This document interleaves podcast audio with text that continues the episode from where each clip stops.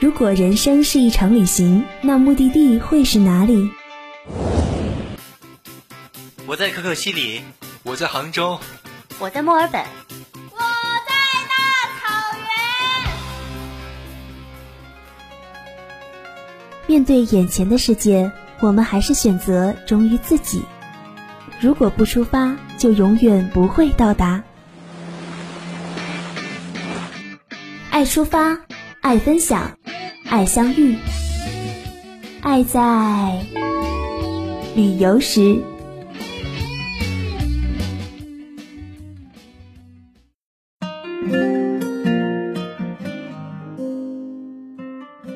足不出户，让声音带你走过每一道风景。嗨，大家好，这里依旧是陪你欣赏美丽风景，与你分享旅途故事的《爱在旅游时》，我是大北。五月是个革命热情高涨的月份，同反动敌人浴血搏斗的光辉的月份，受着红色历史的滋养和启迪，也必然要感受到传承与接续优秀传统的召唤和使命。无数革命前辈在上海留下了追寻奋斗、流血牺牲的光辉印记，无数的历史风云曾经在上海这片土地上激荡。接下来，小伙伴们就跟随大北进入今天的《爱在旅游时》，让我们一起走进上海这座富有革命历史的繁华城市吧。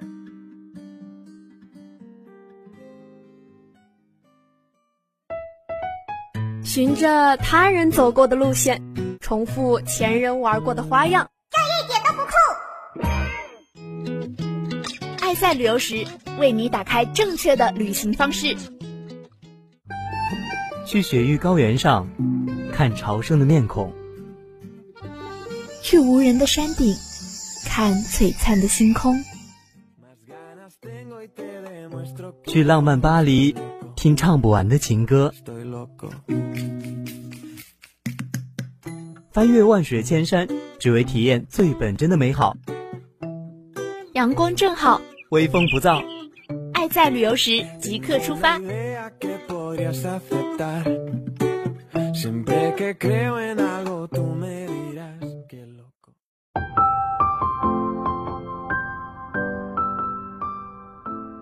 今天大北为小伙伴们介绍的第一个美景，就是中国共产党第一次全国代表大会会址，简称中共一大会址，是中国共产党的诞生地。中共一大会址作为典型的上海石库门建筑。在一九五二年九月，国家对会址进行修复后，作为纪念馆对外开放。外墙青红砖交错，镶嵌白色粉线，门楣有矾红色雕花，红漆大门上配铜环，显得更加庄重。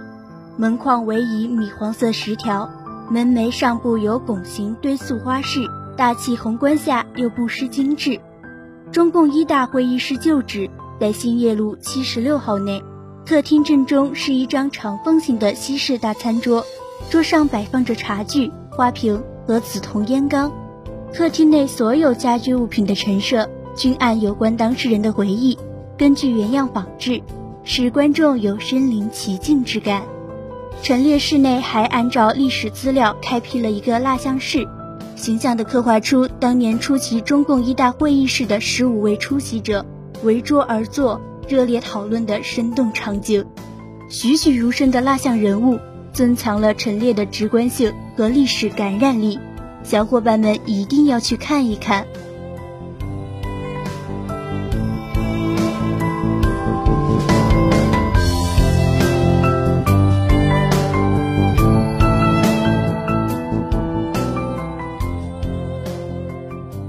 这第二个美景就是上海龙华烈士陵园。龙华烈士陵园由邓小平同志题写原名，位于龙华寺西侧。这里原为国民党淞沪警备司令部旧址和龙华革命烈士就医地。巨大的纪念碑矗立在陵园主轴线上，其正面镌刻着江泽民题写的“丹心碧血为人民”七个大字。纪念馆分八个展厅，门外广场东侧保留红岩，象征革命烈士威武不屈的英姿。展厅里以一千余件文物和大量照片、图片展示着自鸦片战争以来，为独立、民主、解放、建设而战斗和牺牲在上海的两百多位革命先烈的光辉业绩。小伙伴们穿过展厅后，来到烈士纪念堂，那里安放着五百余位烈士的骨灰。堂内设有一幅题为《碧血》的大型瓷板画，是先烈崇高精神的生动写照。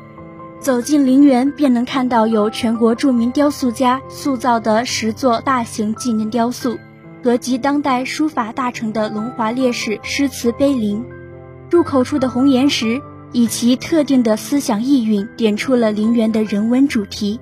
纪念馆以四层素色花岗石阶梯与金字塔形的蓝色玻璃幕墙和谐组合，于庄严凝重中透出明朗开阔的意境。这些建筑成功地营造出陵园独特的纪念氛围，并以其庄重大气、中西合璧、富有时代气息的建筑风格，使龙华烈士陵园成为上海标志性纪念建筑。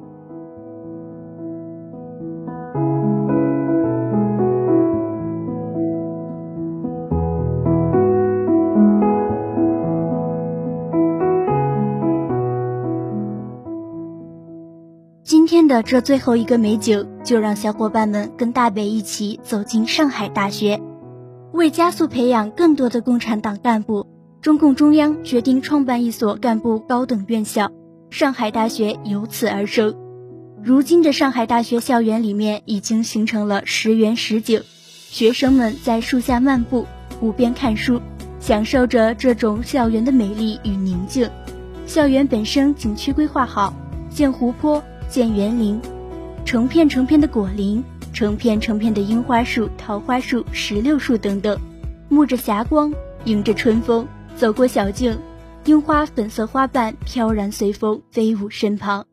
在上海大学校本部里，泮池连绵环绕着整座校园，一座座跨越其上的小桥，沐着湖面上第一抹阳光，看着水面上的雾气渐渐褪去。会有一种别样的欣喜。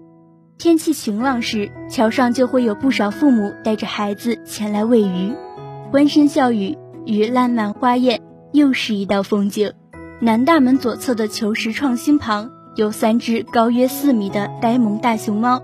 大熊猫外形憨态可掬，性格温顺随和，是人人喜爱的国宝。门口的可爱景观，仿佛在欢迎四面八方前来参观赏花的游客们。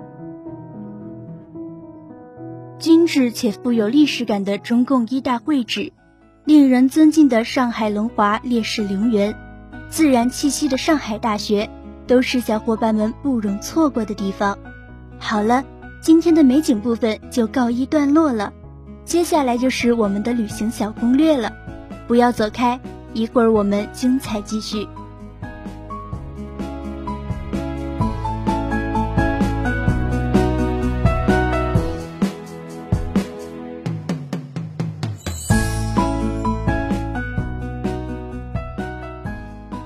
欢迎回来，这里是 FM 七十七点零黄家湖工商之声，爱在旅游时，我是大北。小伙伴们出去旅行一定要准备旅游攻略。大北在这里已经为大家做了打卡笔记了，一起来听听吧。到中共一大会址，可以乘坐地铁一号线至黄陂南路二号出口，沿黄陂南路往南步行约三百五十米；或乘地铁十号线至新天地，沿黄陂南路往北步行约三百八十米即到。观众凭二代身份证至自动取票机上领取参观券，凭票入场。未随身携带身份证的旅客，需到指纹机上采集指纹，领取参观券，在入口处领票过安检后免费参观。要注意，纪念馆内是不能拍照的。上海龙华烈士陵园下午五点停止入园，纪念馆下午四点停止进馆。小伙伴们要注意的是，该景点在周一的时候闭馆。开车的小伙伴可以在龙华西路一百八十号。一号门处的游客服务中心领取预约确认反馈单，可以免费停车。陵园内有义务讲解员，建议参观时跟随讲解员，可以听到很多生动的历史故事和人物介绍。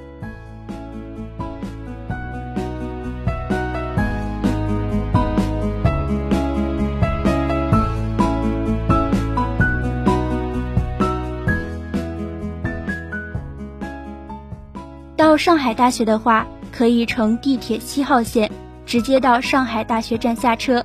出站左手便是上海大学北门，穿过宿舍楼，看见图书馆，即到局展区域。这条线路，小伙伴们能观赏上海大学的局展。上海大学全天开放，进入不需要门票。因为校园较大，建议小伙伴们在校内骑个公共自行车，有校史馆参观。吃饭可以到但愿餐厅，那里能手机扫码支付。吃完饭，小伙伴们还可以在逸夫楼或者一些大草坪和建筑物拍照。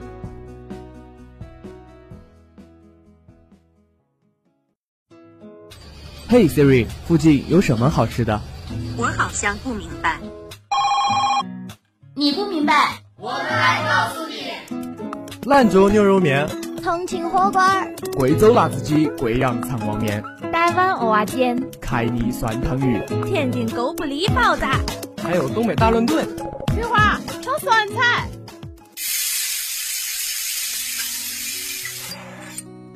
不管你在哪，我只带你寻找最美的味道。爱在旅游时，用声音带你走出美食地图，让嘴巴知道你来过。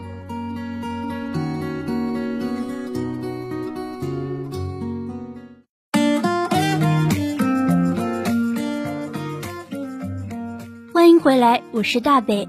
爱在旅游时，精彩继续。接下来就是带着嘴巴去旅行的时间了。上海的脆皮乳鸽选用的就是生长期在二十五天左右的雏鸽，其体型娇小，但胸肉饱满肥厚，具有肉质鲜香细嫩、营养丰富、易于消化等特点。古法的脆皮乳鸽外脆里嫩，色泽红亮。先要在秘制卤水中浸泡，鸽子烤得恰到好处，汁水充盈，皮脆肉嫩，肉也非常入味。随后风干，浇上脆皮水，再放入锅中油炸就能搞定。因为脆皮乳鸽是风干后炸制的，所以外表看起来干干瘦瘦，等切开后，里面的肉却是又厚又嫩。用秘制卤汁烹制后非常入味，面上一层皮烤得酥脆，嚼起来回味悠长。皮脆香薄、肉质滑嫩的脆皮乳鸽子。颜色诱人的脆皮包裹着汁水四溢、十分入味的鲜嫩乳鸽肉，一定要趁热咬上一口，肉感厚实，味道浓郁，好吃到连骨头都不想放过。做你的烟火，我想环游整片星空，找到你的星球。八宝鸭是上海的一种非常有名的小吃，最有特色的味道是八宝鸭的表皮，色泽红润油亮，口感脆爽，而且有些许油滑的爽利。那是软皮上带有一丝丝鸭油。当然了，说到八宝鸭的风味，那么除了原材料鸭子，它里面的内部搭配也是非常的丰富的，在腹中放入冬菇、春笋、干贝等等的鲜料。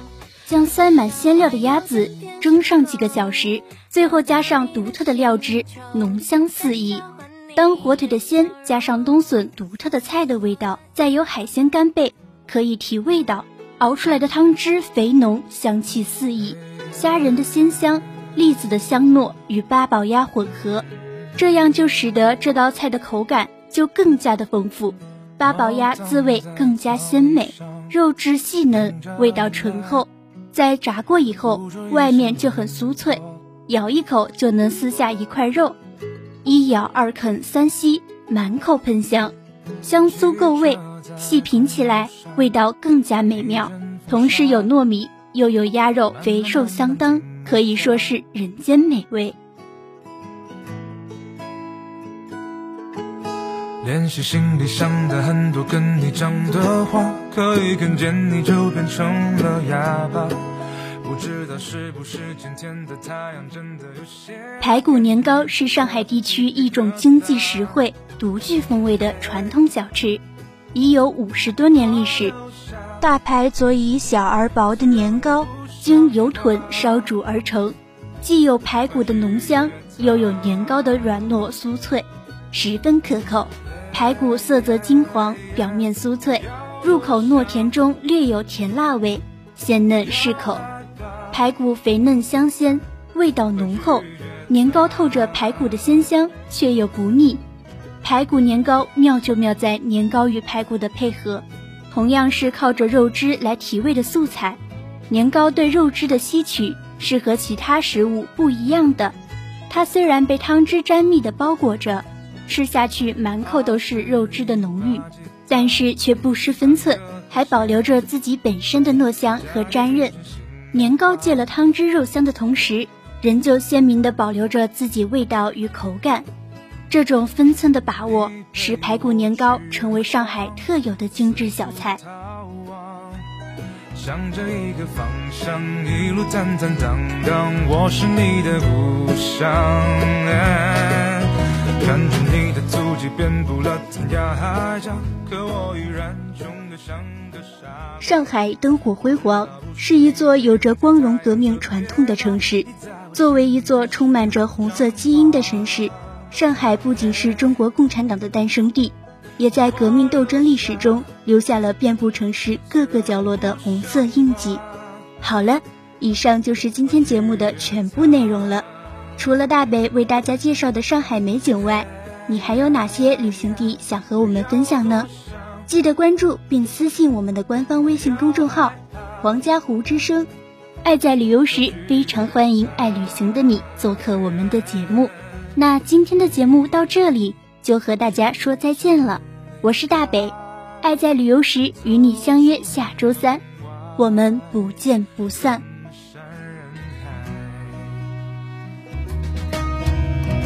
看发呆的我想跟你说大声的说。嘿你快留下